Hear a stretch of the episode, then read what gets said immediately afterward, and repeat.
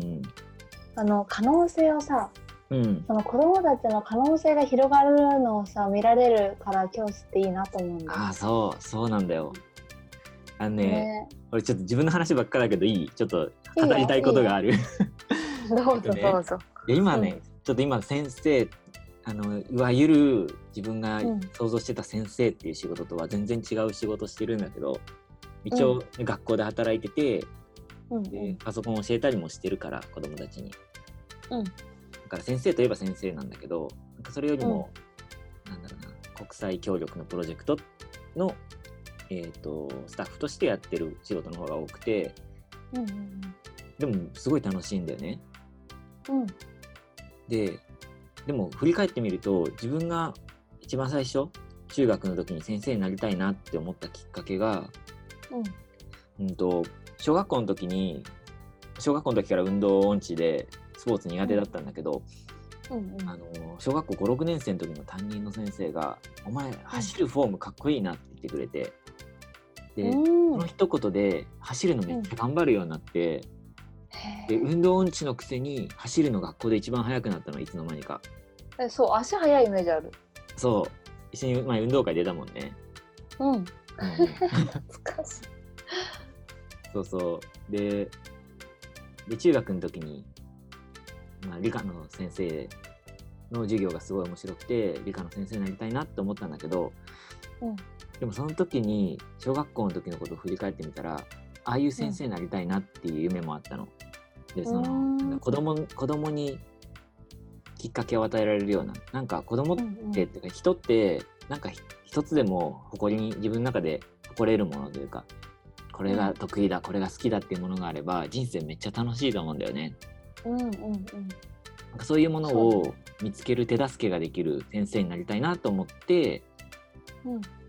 先生になりたかったっていうのがあってでそれで大学生大学も教育学部行ったしうん。大学院も先生になる勉強してたし。うん。だけど今の仕事って、うん、と先生じゃないけどうん。子どもの途上国の子どもたちの可能性を広げてあげたいとか例えば進学したいけどできないっていう子どもに進学するチャンスを与えてあげたいとかうんうん。子どもたちにいろんな経験をそこでも経験させてあげたいとかだからやりたいことが場所とか形は変わってるけどやりたいこと自体は変わってなくて、うん確かうん、だから当時は先生しか知らなかったから先生になりたいって言ってて教育学部に進んだけどに。うんうん。だけど結局そのやりたいことは今でも叶えられていてうん。だからそれって海外に行って途上国に行って途上国だからじゃないんだけどまあ協力隊に行ってうん。いろんなものを見てでいろんな仕事の形を知ってうん。あれもできるじゃんこれもできるじゃんってなってって私もそう。うん。でそう。でそれで広がったから先生の枠を飛び出てうん。海外に住み大好きな海外に住みながら自分のやりたいこともちゃんと突き通せるような仕事を今してるから最高だな。筋通ってるなって意外と、うん、うん。筋通ってるよ。通ってるんだよね。うん。こんなブレブレブレブレのブレブレっぽい感じだけど。